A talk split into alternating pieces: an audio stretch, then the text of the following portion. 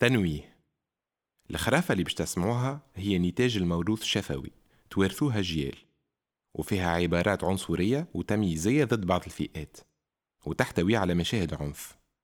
نجموا تلقاو النسخة الطويلة من إيجايا زمان اللي تتناول بالتحليل العبارات والمشاهد هذه على إنكفاضة بودكاست.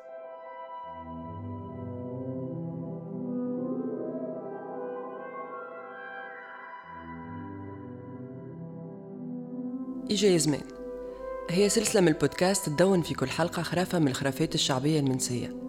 بصوت نسامة يتسمع في العادة كان في بلايص مسكرة وبعيد على وذين البراينية. إجاي زمان هي محاولة تجمع بين التوثيق والتحليل الموضوعي التاريخي والمجتمعي والتأويل الذاتي الحر. أنا هزار مغرومة بالخرافات والحكايات اللي تتحكي للصغار. نحب نحلل كل شيء حتى إذا الشيء ما فيه ما يتحلل. وعندي إيمان راسخ إنه الأحلام تحمل حقائق. إنه السريالية أكثر من الواقعية. تقرب لاحنا شكون؟ وإنه الهبال وال irrationalité أشب وأحلى. في الحلقة الثانية من إيجا زمان نسمع علي ولد السلطان بصوت سعيدة الخضراء فنانة رقص شعبي. خذيت son nom de scène بعد casting للنوبة مع إسماعيل الحطاب عام 91 سماها فاضل الجزيري كي غزر لإسماعيل وقال له اخترت اللي لابسة بالأخضر. علي ولد السلطان هي حكاية علي. لقى روحه تحت l'emprise متاع الغولة الناقة المهرية. كي ما سمعش كلام بوه وما ذبحيش أول ما تولدت. رحلة وهطاية وغولة. سحر وغراب يحكي وحصان يوحى. وحب وخوف ونهاية غريبة. باش تحكينا سعيدة قصة علي ولد السلطان. أما أنا نرجع لكم شوي آخر. باش نعلق على ثلاثة محاور نجمو نخرجوهم من الخرافة واللي هما الشوق للوفرة والرخاء وإلا لو فانتازم دابوندونس الخوف البدائي وتجلياته وتصويرة المرأة العاشقة.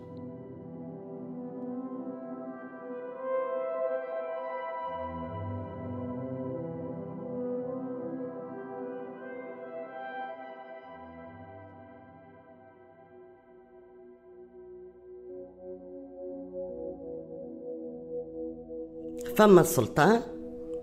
وسلاطين كثرت عنده ولده اسمه علي. يسميوه علي ولد السلطان. أمنيته ملي هو صغير يخرج بالبل. البل اللي هما لنياك البقر الحصنية العلالش النعاج الماشية بصفة عامة. يهزوا ماكلتهم وما لازمهم الكل باش يعديوا الربيع الكل وهما يدوروا من بلاصة لبلاصة. كبر الغريزة هذيك في مخو الطفل. كيف كبر وصايي ولا راجل؟ قال بو قال له بابا السنة ربيع هذا راني باش نخرج أنا.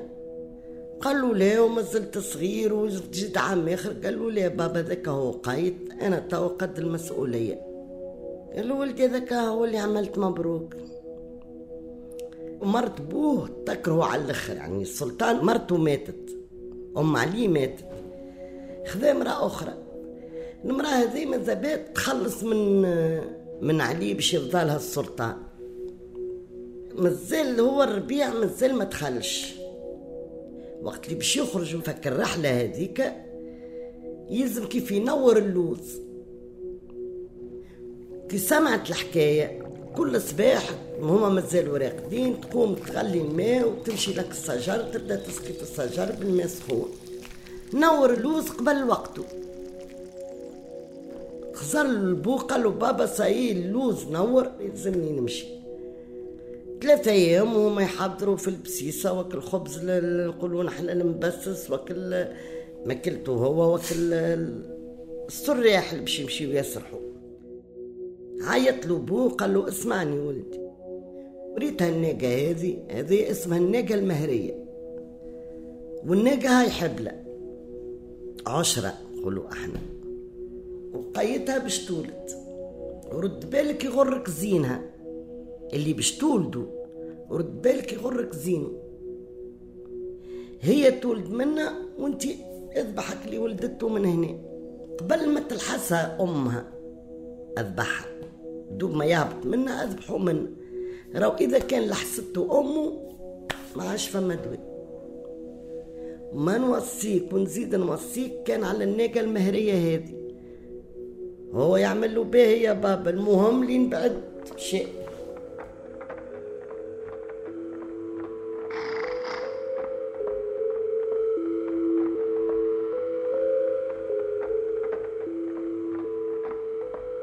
هاي قعدوا يمشي ويمشي ويمشي ويمشي ولين لقاو بلاصة.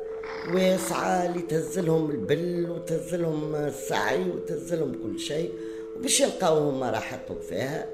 آه نصبوا القواتل نصبوا الخيم وحطوا كزاتهم وزوادهم وحطوا ملازمهم الكل وركحوا الأمور وضربوا الخطر باش يعني يربطوا في الليل الساعة إلى نياق والواحد. بعد كما نقولوا نحنا بشهر هو قاعد ويخزن الناقة جات قدامه وبدأت تتعصر باش تولد ولدت الناقة في عود يجبد السكينة ويذبحها. حلات في عينه. قال كيفاش تبارك الله محلاه؟ جايبة ناقة محلاش كان منها. الزين والعين والواحد علاش يا رسول الله؟ حرام ولا حلال؟ مازال كي مولودة جديدة. أنا باش نتكي عليها نذبح. بابا مخضر داخل بعضه فيما دارت الناقة ولحستها ولات غولة قالت له يا وينك يا عليا بالسلطان لا بنتي صلي على النبي. راه بابا قال لي أذبحها وما حبيتش نذبحك راك حليتي في عيني. يا بنتي السوق لي مولاك. باش تاكليني أنا ليه معناها خليتك حي وأنت باش تاكلني. قالت له كلمتي نبدأ بيك ولا نبدأ باللانياك قال هبدي باللانياك وهو يخزر هكا ويخزر هكا يتلفت فماش بلاصة باش يهرب. ما فماش. مشات لك النياك هرس هرس هرس هرستهم وكلاتهم. تنفضت ورجعت له يا علي بالسلطان. نبدأ بيك ولا نبدأ بالبقر؟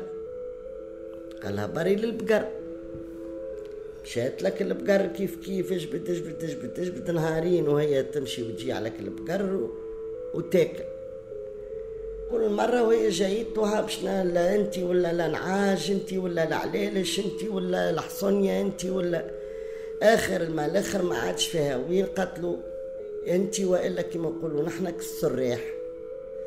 قال بري للسراح. مشيت لك السراح كما نقولوا كل يوم تلقف واحد منهم. هو عنده برنوس تلف في البرنوس. يلقى نخلة صغيرة بالكل. ومش متخبى هنا ما عندي مش متخبى. شد فك النخلة هكا وقال لها يا نخلة يا خليلة كان قلتيني هذه الليلة. تكلمتك النخلة قالت له شد فيا مليح. هو شد فيها ويطلعتك النخلة. طلعت بيه عليت بيه باش نحكي لك؟ جاتك الناقة رجعت تجري الغولة ذيك شات تجري لك النخلة وتزعزع فك النخلة. تحب تحبه باش يتيح. وهو مكبش فك النخلة وميت. تمشي تدور تدور وترجع تجي لك تحتك النخلة ديك وتبدأ تضرب فك النخلة. يا علي بالسلطان اهبط وهو مكبش فك النخلة. تعاود تمشي تجوع تمشي تدور تدبر شنو اللي تاكل وتعاود ترجع في الليل غاديك علاش؟ عبدته والمعبود ربي. ليلة من الليالي جات ريحة قوية يتيحك البرنوس نتاعو. تسخايفي عليه بالسلطان قالت له ها علي ريت؟ قلت لك راك تجي تحت نيابي تجي تحت نيابي. ضحك هو من الفوق قال لها والله لاني أنا. ما نجيش تحت نيابك. قالت له صح عليك يا علي ولد سلطان. ترى بعد ايامات مشات هي كالعادة تسرح على روحها يشوف في خيالة ناس بالحصونية متعدي بعيد. هو بدا يعيط. يلي قاصدين الثنية. أنا راني عليه بالسلطان. بجاه ربي كان ماشيين البابا قولوا له راه ولدكم عليه في الفجوج الخلية. وراي متمكنة بيه بنت الناقة المهرية. هاو هنا هاو هنا هاو هنا هاو هنا خلطوا قصر السلطان. قالوا له إحنا ضياف تعدين من هنا فرح بهم ذبح لهم حط لهم اللحم العلوش لحمة لحمة. جاو باش ياكلوا الكسكسي ولا رمل واللحمة ولت حجره وقدح الحليب ولا دم. يا ولادي شنو الغريبة؟ كيفاش السلطان باش يجيب لنا الرمل ويجيب لنا الحجر ويجيب لنا قدح الدم؟ هذه مش حكاية. جا السلطان. قال لهم ولادي شنو الحكاية؟ قال لهم أنا تو ذبحت علوش ونسى طيبة الكسكسي وهذا ما البن مازالوا كي حال بينو تو من البقر. خزر واحد منهم قال له لا إله إلا الله محمد رسول الله. يا سيدي السلطان راو أحنا متعدين وراو سمعنا صوت في البلاصة الفلانية يلي قاصدين الثنية امشوا لبابا السلطان وقولوا له راو ولدكم علي. بالسلطان في الفجوج خلية وتمكنت بيه الناقة المهرية. آه قال لهم ولدي مشي. ولدي ما ذبحش بنت الناقة. أكل كسكسي رجع كسكسي وكل اللحم رجع اللحم كي وصلوا معناها الامانه الوصول هذاك. كلاو قالوا له يا سيدنا السلطان إحنا نعرفوا البلاصة. نمشوا معاك. لم الخدام نتاعو وكل الفرسان نتاعو وهزوا المكاحل وهزوا الحصونية وهزوا الكاليس. هو هنا هو هنا هو هنا هو هنا اللي خلطوا قعدوا يعسوا عليها من بعيد هي مشات وهما مشاو. خزر لك النخلة ذيك ضربها كي قالها الله يحييك كما حييتيني. ورجعيني من هالزيتين هبطتك النخلة. لفك السلطان ولده في برنوس وحطوه في الكاليس ودارت به العباد داروا به يعني كالفرسان بالمكاحل. قال لهم راو أي هفوة تجي دبانة ناموسة فرطتو أضربوا راي هي. بداو جبد جبد جبد جبد طاروا بيه وصلوا بيه للقصر. كي جات هي عرفت الحكاية فهمت الحكاية. تلقى النخلة اللوطة تراس بتاع الكاليس والتراس بتاع بلايص آه، ساقين الحصونية فهمت. وتوحى هي بطبيعتها تحس.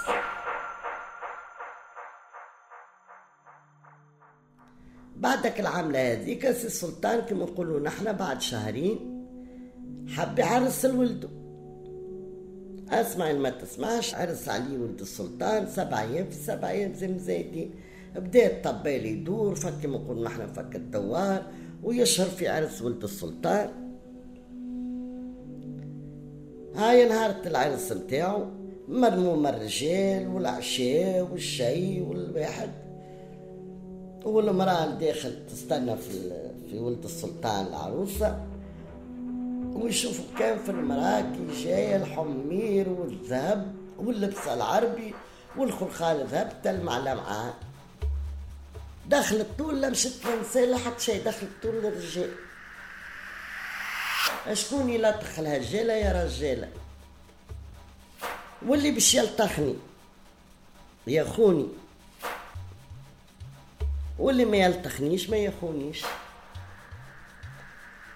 كل مرة يقوم راجل قوة راجل وهي غولة قوة غولة. تعمل وكيل سقاء طيحوا نقولوا ستين ولا سبعين راجل ماك الفرسان القدعان. أما هي جايتهم يعني في مظهر متاع امرأة مش غولة. اللي تهفي عليه يجيبوا ملتوخ قال عليه بالسلطان.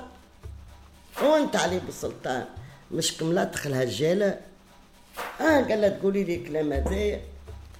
بوه فهمها. وبوه ما لقاش كيفاش باش يتكلم. وين وصلت لي هو رخفت روحها بالعاني عليه يعمل هكا وهي طاحت. قالت له تو باش ناخذ تو تاخذني كيفاش مرتي فماش قالت لي. يز باش تاخذ قال له بو سلم أمرك لله. برا خذها حتى نعملوا حل. صار الأمر هكاك. قعد هو وياها في البيت ليلة كاملة وهي تمر فيه. وهو يبرول فيها وهي تمر فيه هي تمر فيه وهو يبرول فيها. بوه السلطان قال لهم أولادي هذه ما منهاش هروب. لا كان باش نقعدوا لهنا؟ راي باش تاكلنا واحد في جرة خوه نضحوا بواحد وولدي كانوا مزور يعرف كيفاش يهرب منها. كان ماهوش مزور نمنعوا صغار وكبار وشياب وعزاز خير اللي كما نقولوا نحنا نقعدوا لهنا وتاكلنا تجي في واحد ولا تجي في ثلاثين. هاي مشى وخلى لولده الخبز وخلى له كسكاس وخلى له الحصان متاعو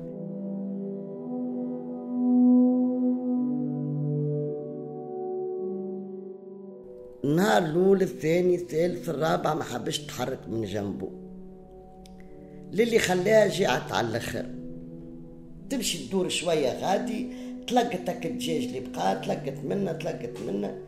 ما زي كل ما ززهاش جاءت بالعد بالكدا بالكدا بعدت من البلاصة هذيك. قالت له اسمعني أنا باش نبعد شوية من هنا باش نمشي نلقط قوتي. وانت راك باش تعمل هكا ولا هكا راني باش نجيبك نجيبك. قال لها يا بنتي ما عندي وين ماشي يعني قاعد وين؟ قال لها باش نمشي. هاني قاعد لهنا. هي مشات جاي يخرج لك الحصان لقاك الحصان ضعف من الشر وقلة الماء. خرج للبير طلع على البير قال أنا باش نغرف طاول الماء باش نشرب الحصان نعمل عليه باش يهرب بيا. خد شيء. جابك الكسكاس هو يهبط الكسكاس الكسكاس يطلع فيه هكاك متعدي الغراض يا عليا بالسلطان قال نفخ التين سكر القب متاع الكسكاس. عمل هكاك بدا يعبي في الماء وقت الفرصة تشرب يعبي في الماء ويسقي فك الفرصة ويشرب هو وشل الحالت وعبى شوية ماء وطلع فوق الفرصة ذيك وقال لها تيري بيا. تيري بيا لأهلي ولما ليا. بدتك الفرصة تجري وهو فوق منها.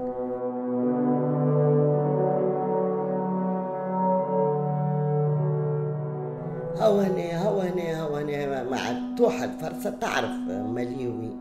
لين وصلت بيه للدوار متاع بوه ها علي بالسلطان رجع لاباس وعلي بالسلطان جا لاباس وعلي بالسلطان جا لاباس.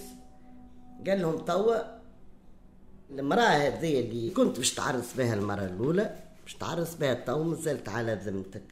المهم كيف منعت؟ هما نصبوا العرس قد قد ويشوفوا كان في خيالها جاي من بعيد. شقشيقة الذهب وكل واحد جاي من غاد شق شق شق. كيما نغمة الناقة. ما هي جاية في هيئة امرأة يعني معروفة اللي هي. قالوا احفروا مطمور أي يا رجال؟ حضروا مطمور كبير. حضروا فيه الحطب وشعلوه وغطوه من فوق. جاية هي خايتة تهنكر جبت جبت جبت جبت حصروها منه وحصروها منه باش ما تعديش لهكا لهكا وجا هو مقابلها من غادي وين تخلط لك المطمور؟ قد قد طاف تحفك المطمور تتحرك. وهي تكلم في علي بالسلطان. قالت له يا علي بالسلطان يبقى عظام من عظامي. يا يكسرك يا يعميك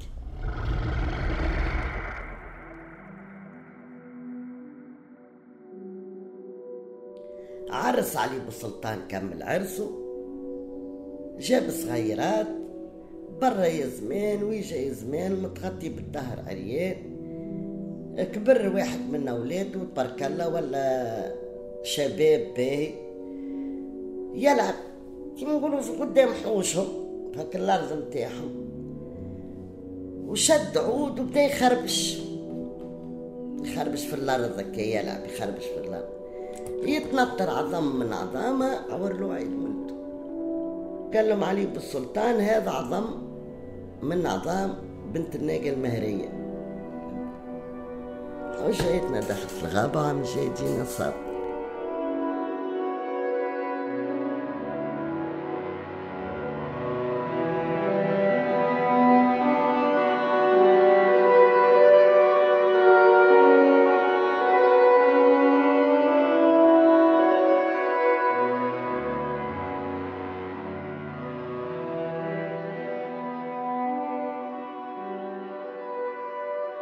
خرافة علي ولد السلطان كل حلمة. فيها اللي تعقل وفيها اللي ما تعقلوش وفيها المعقول واللا معقول. إذا نحبوا نغطسوا. زعما حكاية علي باش مشرجع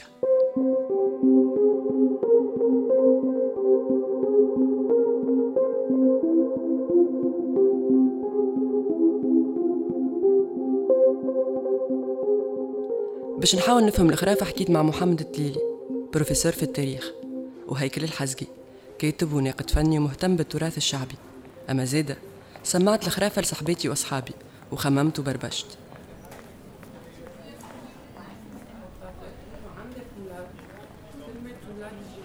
إذا الحلم هلوسة ومخاوف و des fantasmes؟ الخرافة تسييس ال des fantasmes وهلوسات ومخاوف جماعية؟ وتأسيس المبادئ وقيم. ملا كيفاش في الخرافة هذه؟ الشوق للوفرة والرخاء و le fantasme d'abondance المخاوف البدائية ومن بينهم الخوف من القحط والجوع وتصويرة الغولة slash المرأة العاشقة اللي تجري ورا الراجل وتغلبه. كيفاش التجليات هذو يكونوا مخيال شعبي معبي خوف وإغراء و excitation في نفس الوقت. في الخرافة كيف تحكي سعيدة يرجع ياسر التعداد متاع الخير والوفرة والرخاء. كي تحكي على السعي تفصلهم. بل ونياق وبقر وحصنية وعليلش. كي تحكي على الغناء يلمعوا ذهب وزمرد ولولي وياقوت. وفي الماكلة يتذبح العلوش ويتنصب الكسكسي ويحضر البن. تتحط السفرة وليمة ميدة ممدودة من هنا الغادي بالخيال والخرافة تودك وبالخير والوفرة تمنيك وتشهيك. ينجم يكون مربوط بمناطق الجغرافيا متاعها شحيحة ونمط العيش متاع الرحيل والهطاية مربوط بالتقشف والزهد.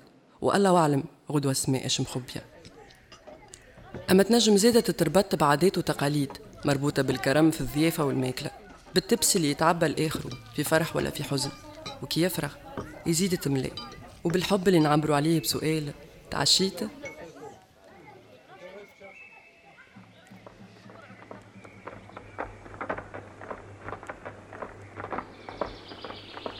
دايوغ نجمو نخمو شوية في ال scène متاع الخيالة كي مشاو للقصر باش يوصلوا خبر علي ولد السلطان.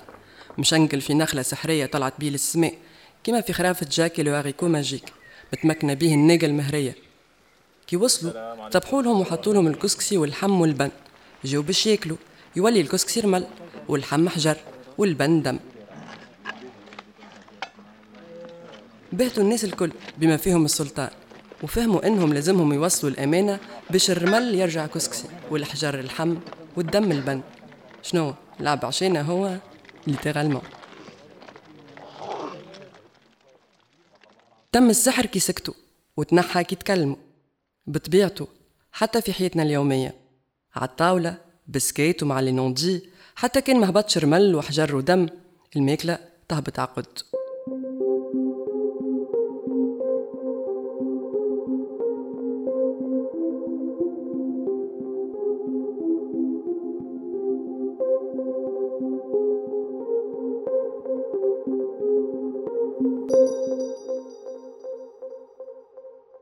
الخرافات بخلاف إنها تتحكي في الجار بين الميمة وأحفادها مربوطة بالفداوي والحكاواتي والنوع الفني الشعبي اللي يتقال في القهوة والشارع.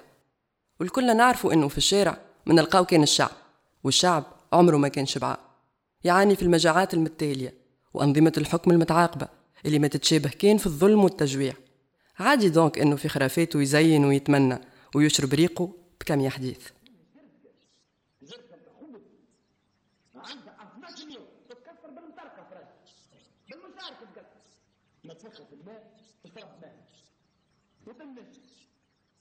نفس الحاجة نجمو نفهموها كيف نعاودو نشوفو مسرحية الكريتة من إخراج لمين النهدي عام 74 مسرحية بطابع كوميديا سوداء تحكي المعاناة متاع سكان الأحياء القصديرية وفي مشهد منها يحكي لبيد النهدي لأصحابه خرافة علي ولد السلطان بطريقته.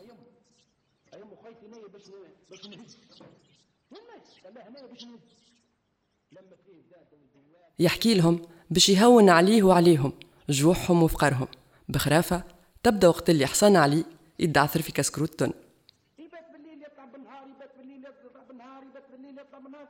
شقها وبحور وجبال وشاك وقندول ومشي ويعفسك عليه بسلطان هو ماشي يعمل لك ولا حصان يعصر في كسكروت يعصر في كسكروت يا جماعة خويا. كسكروت حار. سين طريان الكعب بتاع الزيتون كده الزيتون الطابي كدك الكعب وطرف التم قدك ها؟ لا قدك طرف التم ويعمل لك سيدي وفيه صحن مقرون مقرون وطرف اللحم بالكسروت في خرافتنا علي ولد السلطان أمير. فد من اللوكس متاع الإمارة والحكم على مصير الرعية وزيد بلغ وشم سنينه وحس اللي هو لازم يثبت اللي هو ولا راجل لبوه السلطان. قال له اللي هو دوب ما يجي الربيع باش يخرج يسرح يسرح. أنا نحب نخرج نسرح en fait ربي. حسيلو قلت اللي هو حب يثبت اللي هو ولا راجل بوه السلطان وقال له اللي هو دوبا ما يجي الربيع باش يخرج يسرح بالغنم. علي ولد سلطان يعيش في قصر وما يعرفش طرف خليه وين. أما علي عنده مرتبوه ما تحبوش كيما أي مرتبو شخصية ثانوية على الآخر. صحيح ما تأثرش في الأحداث حتى طرف وما تعمل كان أكسيون واحدة. أما ميسالش نزيدوها تفويحة. تسقي الشجرة بالماء السخون باش تجي لامارة وينور اللوز ويفضلها السلطان ويهج عليه. غريبة شوية إنه يخرج بالساعي هالطاي يلوش في العلفة والماء.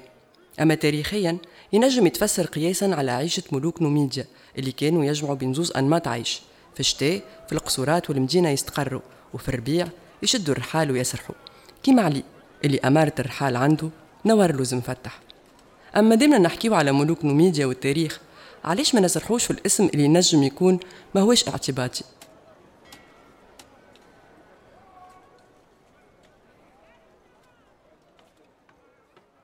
في تونس فما تسميات تورثت من التواجد الفاطمي الشيعي واللي تقابل خاصة مع شخصية علي ابن أبي طالب. القريبة من الألوهية عنده خوارق تتربط به. سيفه يوزن عشرين كيلو. يسافر تحت الأرض. ويسارع الجن. كما الرحلة والطريقة الطويلة المحفوفة بالمخاطر في خرافة علي ولد السلطان. كانتصار للتواجد الفاطمي في المخيال الشعبي التونسي. نظرية. من برشا نظريات أما خليونا نرجع للنظرية الأولى. ملوك نوميديا وعيشتهم كرحالة. كيما علي بعض من أسلافنا كانوا يتحركوا من terrain vague ل terrain vague وفيهم يواجهوا leurs peurs primitives يمكن الجوع واحدة من أكثر الحاجات اللي تخوف. والخوف مترسخ فينا قديم une pensée sauvage كيفها كيما l'angoisse ولا الغضب؟ حاجات تورينا قديش نحن قراب من الإنسان البدائي بين الظفرين قديش ما تبدلناش على أسلافنا والناس اللي قبلنا. وقديش ما زلنا نحملوا في جيناتنا. خوف هما قبلنا حملوه خوفهم من الظلام. من النار من الماء من المطر من البرق من الرعد. من الحشيش اللي يخبي حنوشة من الحتلة اللي تتعدى ومن الغولة اللي تاكل الصغار وتتمكن من الكبار. كيما الغولة في خرافتنا بنت ناقة تحولت الغولة ومن بعد مرأة.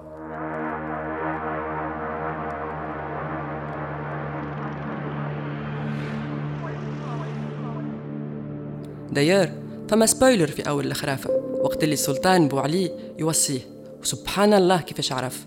باش يذبح بنت النيجا كي تولد ويقول له رد بالك يغرك زينها. وهي الفازة ما بيناتنا pédophile slash zoophile. تفكرنا في كلميت اللي أغلبنا سمع بيه متاع أسمع يلي ما سمعتش فلان سكرت عليه معزة ولا كلبة ولا حتى قطوسة. كان ياسر متداولة الفازة.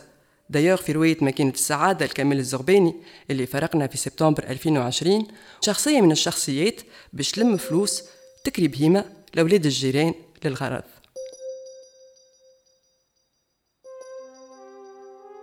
نرجع للغولة. تفكرنا في لميا غولة تعيش في الصحراء الليبية حسب وثائق توصف لزيكسبيديسيون في شمال إفريقيا متاع الإغريق في القرن الثالث قبل الميلاد وين يوصف فيها وجود غولة على شكل حيوان slash وحش slash مرأة عايشة في مغارة وتاكل أي واحد يتعدى. لميات نجم تكون l'ancêtre متاع النيجا المهرية أو على قليلة أقدم ancêtre موثق لفكرة الغولة المرأة في منطقتنا. أما خليونا نركزوا على تصويرة الغولة في الخرافة. الغولة متاعنا مرا مزيانة جدعة وتلبس خلخال. مع كل ما تحملوا تصويرة الخلخال وصوته من غواية وإغراء في المخيال الشعبي. ما اختارتش تكون شكون تحكم عليها من قبل ما تكون. يا بالموت يا بالشر. أنقذها علي خاطر غروا زينها. فتحولت الغولة أما الغولة تحبه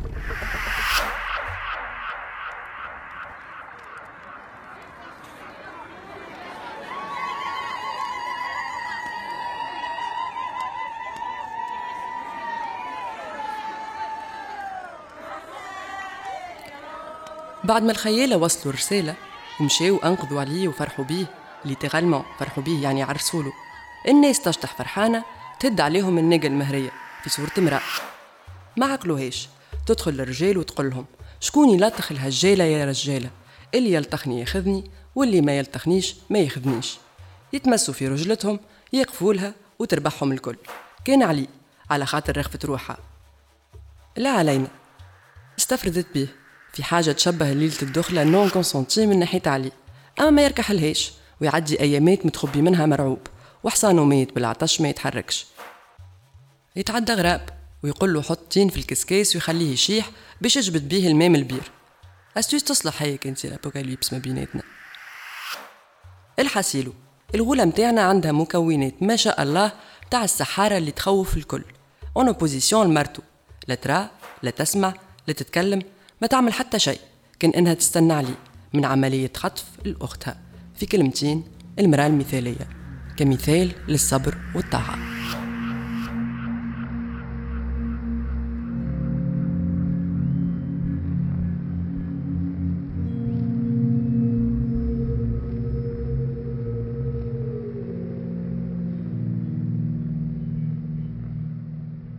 الحكاية هذه تفكرنا في التوراتيات وبعض قصص الخلق اليهودية والثنائية بين ليليت زوجة آدم الأولى المخلوقة من تراب كيفها كيما آدم وحواء المرأة المطيعة اللي خلقها ربي من ضلعه باش يعوضه. عاد مالا إنه ليليت ترجع في ال littérature féministe باعتبارها رمز للمساواة بين النساء والرجال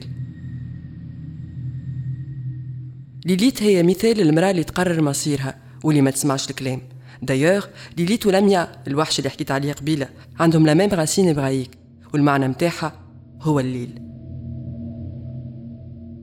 ومادام رجعنا نحكيو على لميا في قصص الخلق لميا هي زوجة من زوجات الشيطان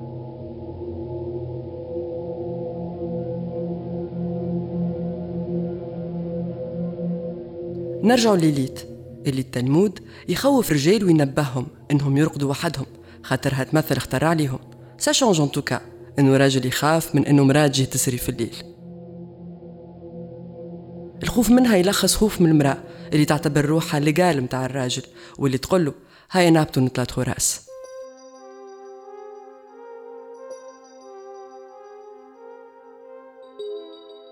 الشيء هذا الكل ينجم يعطينا فكرة على مخيل جماعي يعتبر أنه المرأة اللي تسربي روحها وتاخذ اللي حاجتها بيه ما تنجم كانت تكون تخوف وغولة. تتحرق في المطمور في scène تفكر في la chasse aux sorcières الحاجة ال intéressante par contre هي ال scène متاع شكون يلاطخ الهجالة يا رجالة وين تستوقفني كلمة هجالة واللي تعني المرأة المطلقة وإلا اللي رجلها مات. ينجم يكون استعمال الكلمة من أجل القافية وكهو كما نجم يكون تكريس الفكرة قديمة في مجتمعاتنا وتحقير النساء هذوما. أما المشهد بكله متاع شكون يلاطخ الهجالة يا رجالة اللي يلتخني ياخذني واللي ما يلتخنيش ما ياخذنيش. مهم على ثلاثة مستويات. الأول إنه الراجل يتمس في رجوليته كي تتحداه امرأة. الثاني إنه المرأة ما تاخو كان اللي يلتخها والثالث إنه المرأة كي تعرف روحها أقوى. لازم ترخف روحها تحسب روحها تغلبت باش تتحب تلقى مكتوبها وتعرس.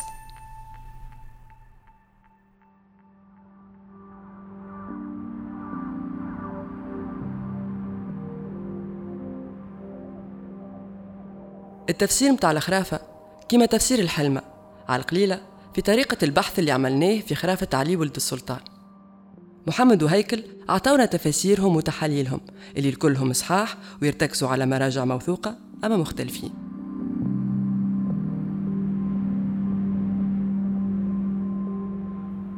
هذه إجاية زمان تفسير الأحلام وهواجس وتراكمات بنيتها حضارات متعاقبة باش تحكينا خرافة قبل النوم.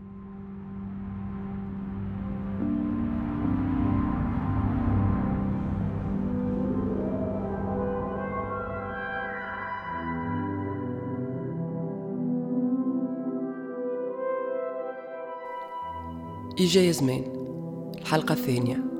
علي ولد السلطان. إخراج هزار عبيدي.